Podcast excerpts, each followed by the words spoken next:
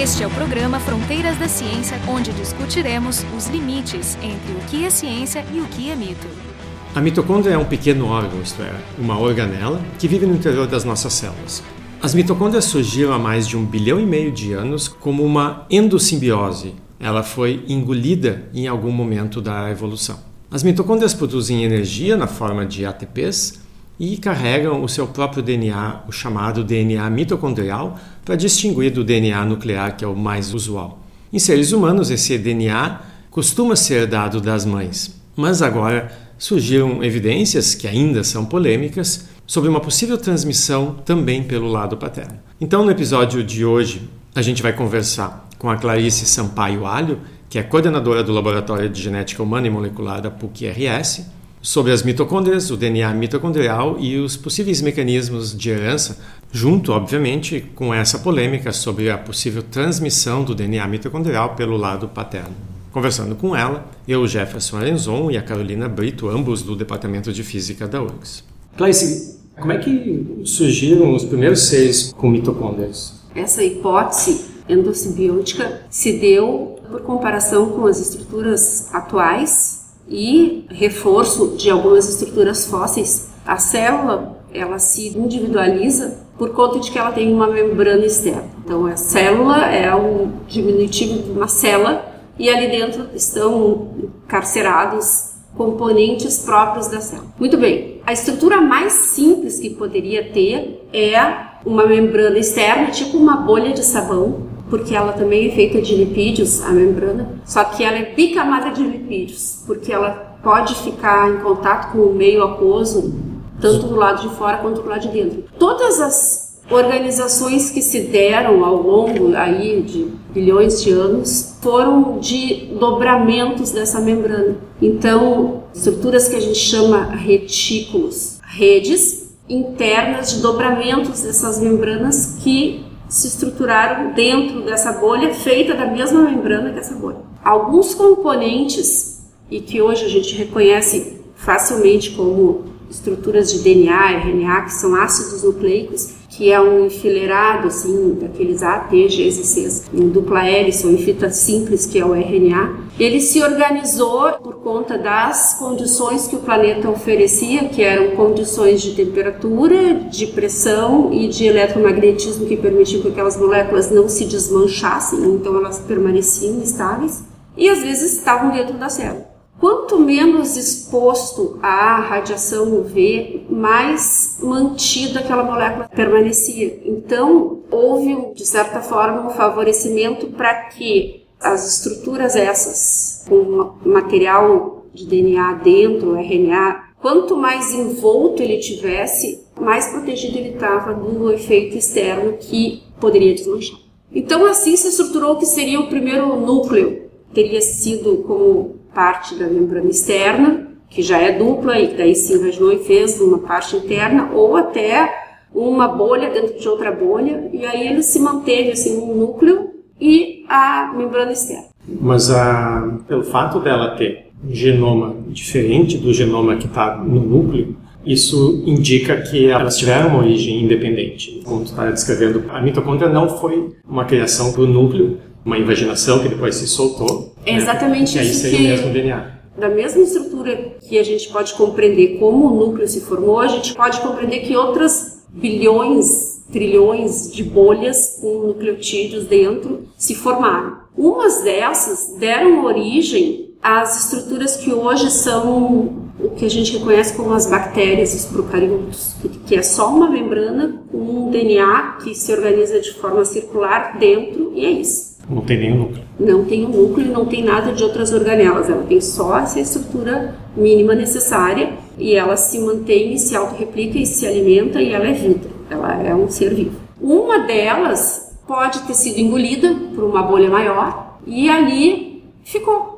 Então tudo isso ia acontecendo simultaneamente durante todo esse período aí que ultrapassa um bilhão de anos. A estrutura da mitocôndria dentro dessa célula agora que é idêntica a um organismo unicelular ou um organismo multicelular, como somos nós mesmo, nosso corpo. Então, nesse ambiente, com essa temperatura, pressão, eletromagnetismo, dá certo. Quando tu diz dá certo, significa que essa solução tem uma vantagem evolutiva. Quais são essas vantagens? Ou seja, para a célula hospedeira, o que, que ela ganha tendo essa, essa estrutura interna e o que, que essa estrutura interna ganha em estar dentro de uma outra célula maior? A palavra essa simbiose justamente é um termo que vem da ecologia que significa uma relação interespecífica entre duas espécies em que ambas estão se dando bem. Ainda que muitos organismos tenham também se estabilizado e também se deram bem sem a estrutura dessa forma. Se não é a única solução possível. Exatamente. Essa é uma solução que somos nós, eucariotos. Muito bem. Pela simbiose, o que, que aconteceu? Tinha material extra para se dispor e isso significa uma vantagem na hora de uma pressão seletiva. Então, quando tu tem um backup, é bom, ou quando tu tem um acessório extra que te mantém, isso é bom. E do ponto de vista evolutivo, o fato de aquela estrutura celular ter aquela outra ali disponível, extra, junto dela, foi uma vantagem. O que, que ocorreu ao longo desse tempo? Como tinha material extra, mesmo que uma parte sofresse alterações, a outra podia dar conta do recado. Quando as alterações aconteciam, elas podiam gerar variantes que, por ser diferente, podia ser melhor. Se fosse pior, seria eliminado. Se fosse igual, permanecia. Se fosse melhor, se proliferava mais. Então, ao longo do tempo, foram sendo selecionadas aquelas versões que estavam melhores para sobreviver no ambiente que estavam expostas. Hoje em dia, o que, que acontece? O núcleo tem material genético, permanece sendo a mesma estrutura, DNA e RNA, e dentro da agora chamada mitocôndria também tem material genético. E aí ambos grupos de materiais genéticos, tanto nuclear quanto mitocondrial, garantem a vida e a sustentabilidade, a reprodução e a alimentação, todos os processos metabólicos que a célula precisa. E, é, o fato do, desse genoma mitocondrial ser circular, então seria a evidência mais forte que a gente tem de uma origem comum com as bactérias? Tanto a estrutura celular quanto a sequência de DNA são evidências porque organismos que são vivos hoje, procariotos, com a mesma estrutura simplificada que tem uma mitocôndria, são capazes de viver livres. Então eles são similares. Em termos de quantidade de DNA, como é que a gente compara quanto DNA é, tem no núcleo, quanto DNA tem na mitocôndria? Falando de humanos, então, Sim, de né? humanos. O DNA mitocondrial ele é circular e o nuclear é linear. E a mitocôndria ela tem dezenas, centenas de milhares de cópias idênticas desse DNA. Então, dentro de uma única célula. É, dentro de uma única uh, mitocôndria tem milhares de cópias do DNA e centenas de milhares de mitocôndrias dentro de uma célula. O nuclear, ele tem mais ou menos 7 bilhões de pares de base. O DNA mitocondrial, por outro lado, tem 16.500. Porém, ele tem muitas cópias. Então, quantidade de DNA, dependendo da célula, o DNA mitocondrial é muito mais frequente do que o DNA nuclear, e especialmente se a gente está falando em números de cópias de genes. O genoma nuclear tem o humano 20, 25 mil genes e o mitocondrial tem 37 genes. Mas só que esses 37 são copiados nessa quantidade. Sabendo que essa célula engoliu uma mitocôndria, é uma hipótese aceita, né? Que engoliu uhum. uma bactéria como bactérias e seres humanos eles dividem alguns genes, alguns genes são iguais. Eu fico pensando que não é impossível que alguns genes já existissem nessa bactéria que depois se tornou uma mitocôndria fossem os mesmos que já existem no, no, é, só no tem que lembrar que passou um bilhão e meio de anos. Não, pois é, é. tudo bem, mas existem alguns genes que poderiam ser conservados esses alguns bilhões de anos. Mas, mas... de fato se mantiveram, né? Muitos deles. Os genes da mitocôndria codificam alguns elementos para a própria mitocôndria poder se replicar e eles muitas vezes trabalham em conjunto. Os genes que estão no núcleo, a parte mitocondrial faz uma parte ou um passo de uma cadeia metabólica e a parte nuclear faz a outra. A Carolina perguntou se tem algum tipo de redundância, né? Não tem um gene para a mesma coisa nos dois. O que acontece é que ao longo do tempo foram acontecendo mutações que deixaram eles diferentes. Mas o que é importante nesse momento?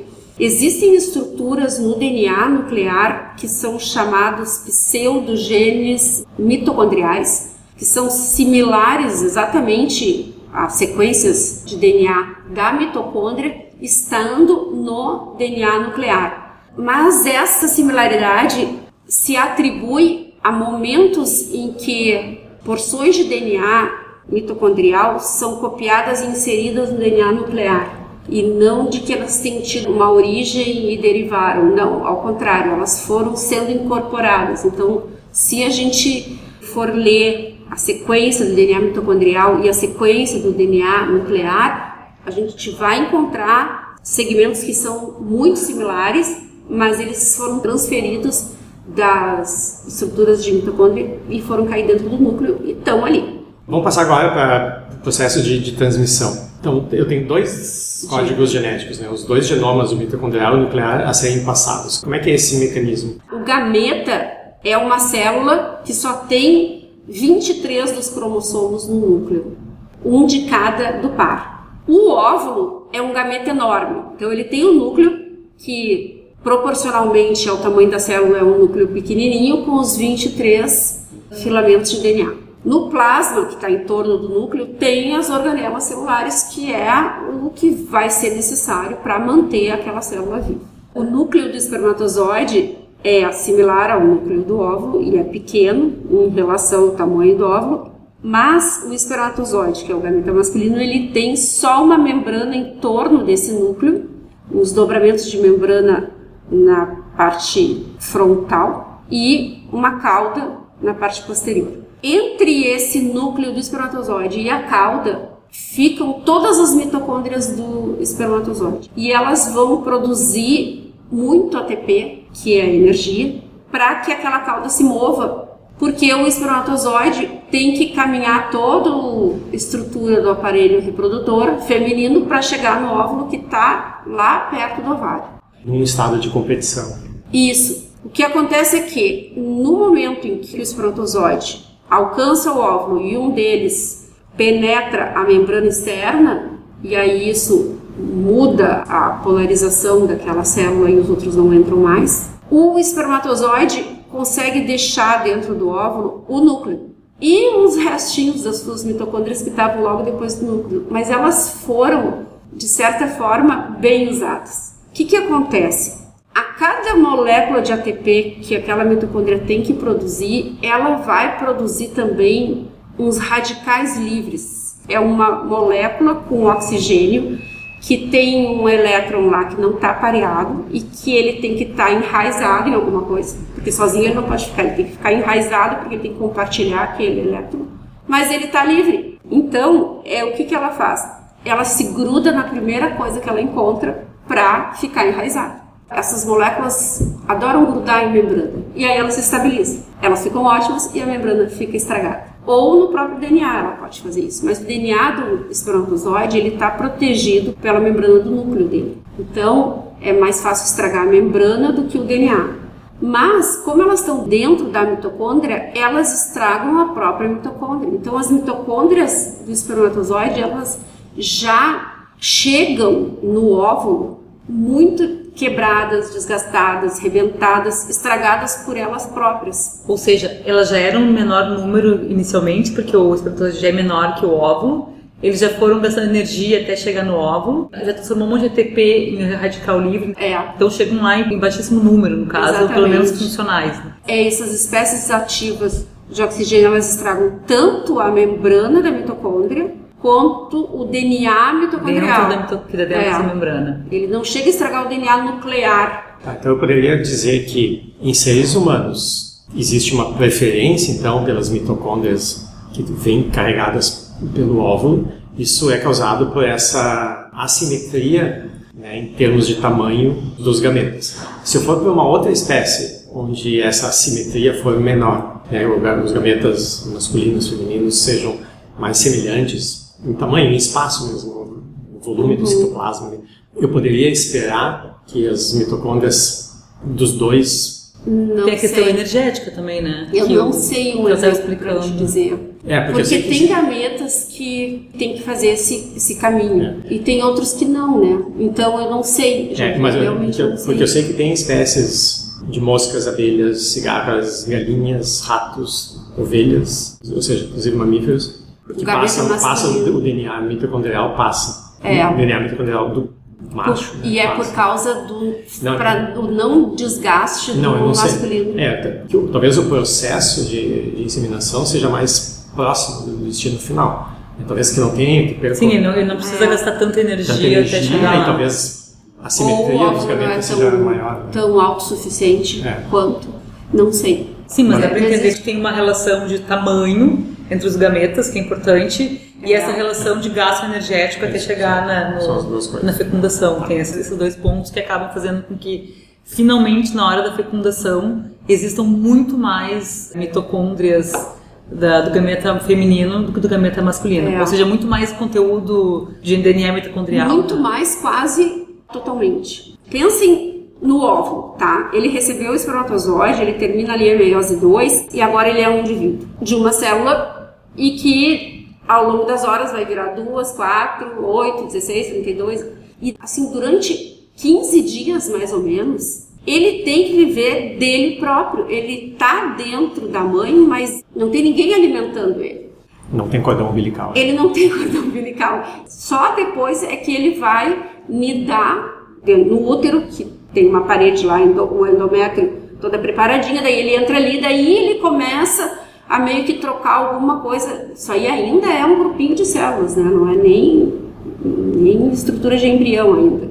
Então, em resumo, a gente sabe que seres humanos, DNA mitocondrial herdado é da mãe, porque o, gameta feminino tem um número mil vezes maior de mitocôndrias, e quando inicia o processo de duplicação celular, na, na embriogênese ali, as poucas mitocôndrias do gameta masculino que chegaram desgastadas, elas vão ser preteridas porque as outras que estavam ali paradas, descansadas, vão se multiplicar muito mais. Então, existe um processo de eliminação das poucas mitocôndrias do gameta é. masculino e a regra é a gente herda somente Sim. DNA mitocondrial da mãe. É, e houve também uma degradação do DNA mitocondrial do gameta masculino, né? É, Sim, em função da desse, desse, desses radicais livres que se anexaram à mitocôndria. Isso. Se conhece muito pouco, mas existe a sugestão de que existem genes nucleares responsáveis por reconhecer as mitocôndrias paternas e degradá-las. Ou seja, esses genes eles sintetizam proteínas que são específicas para reconhecer Tem um mecanismo ativo não, em cima, é, além de todas essas mitocôndrias não do óvulo e destruir. Além de tudo isso ainda, mas isso é muito pouco conhecido. Bom, já existia um caso 15 anos atrás de um único indivíduo que teria DNA mitocondrial tanto do pai quanto da mãe. Mas era um caso e o pessoal não tinha certeza se era contaminação, tinha embaralhado as amostras, mas foram publicadas evidências agora bastante mais, mais robustas, ou seja, existem dados multigeracionais feitos em, em laboratórios independentes, não é mais um problema de, de contaminação. Então agora as evidências apontam que existem exceções à regra. É possível passar DNA mitocondrial do pai para os descendentes.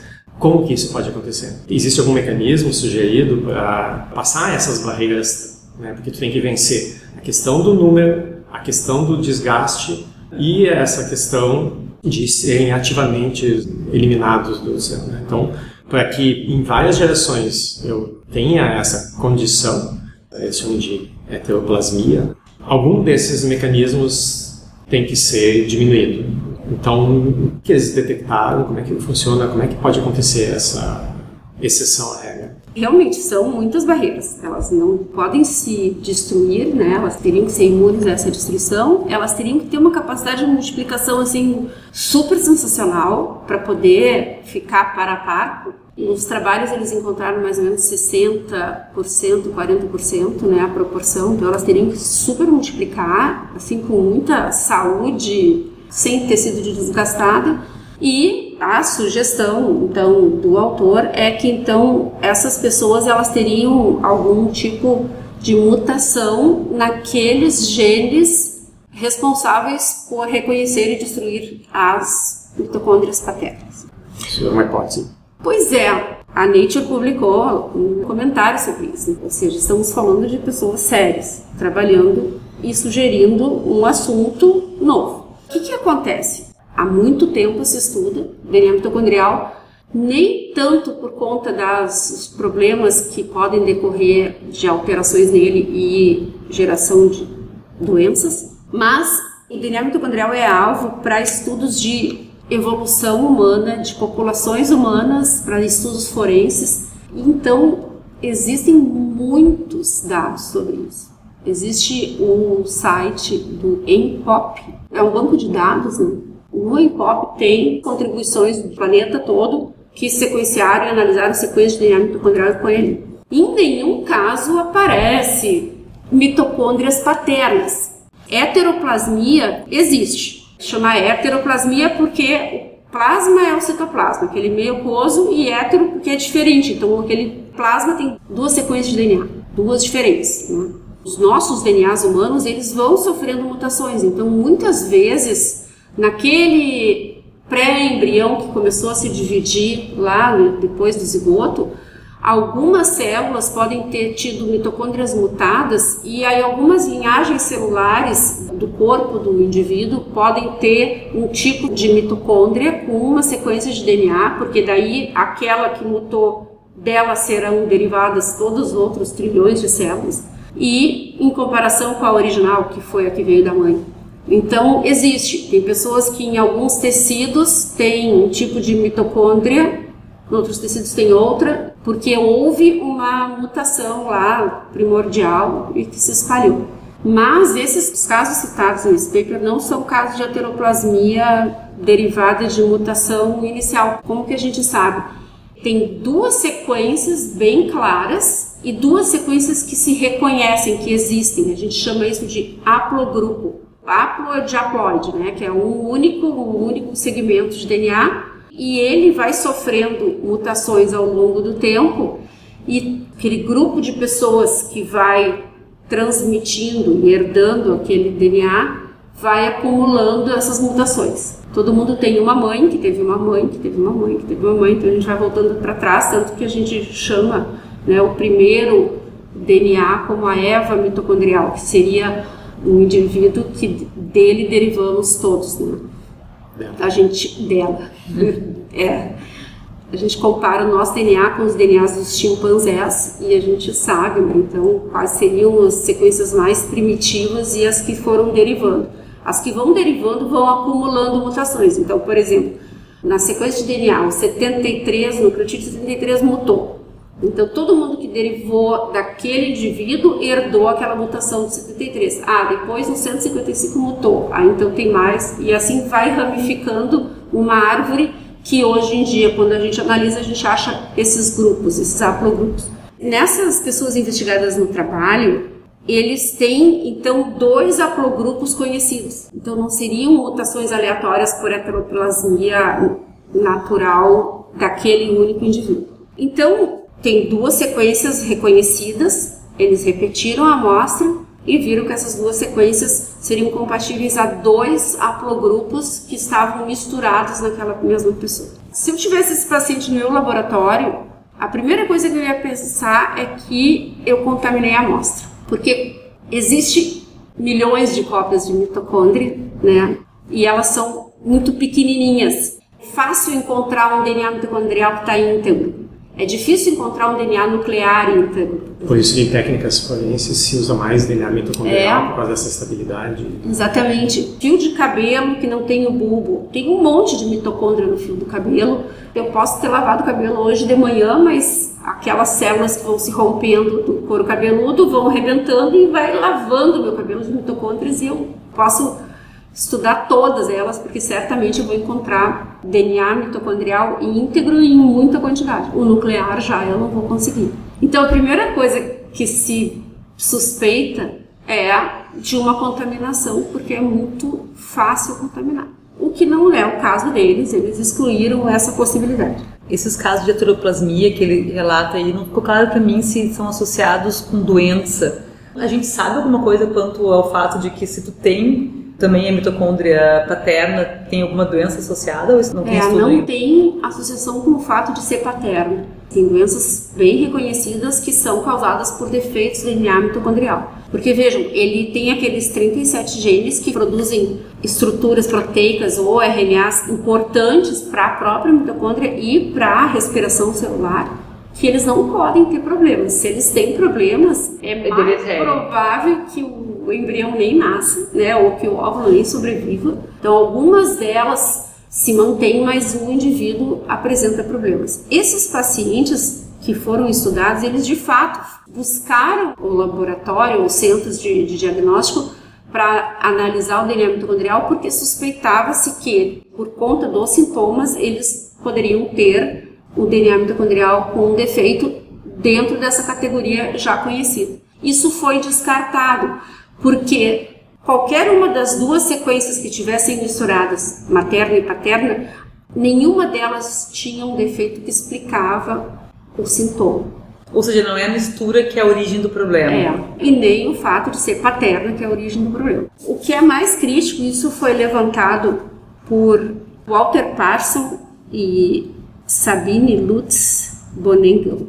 Ele lançou então esse comentário, também está publicado no PNAS, e ele chama a atenção que eles põem o DNA mitocondrial que aquela pessoa tem nas duas versões e ele desmembra aquelas duas versões, porque vejam, quando a gente sequencia a ordem dos ATs, GCs do DNA mitocondrial, por conta das porcentagens, ele separa qual é uma das sequências da outra sequência.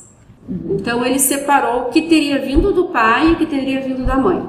Quando ele separou assim, ele conseguiu saber como seria o DNA materno e como seria o DNA mitocondrial paterno. E aí ele deduziu a sequência paterna e a sequência materna. Mas ele não olhou a sequência paterna e a sequência Ou seja, materna. ele não comparou com o DNA mitocondrial dos pais. Ele simplesmente estudou o DNA do indivíduo, esse aqui, deduziu a do pai e a da mãe e atribuiu haplogrupos aos quais elas pertencem. E de fato elas pertencem a esses haplogrupos e esses haplogrupos eles são reconhecidos, eles existem de fato. O meu DNA mitocondrial, por exemplo, eu sei que é indígena.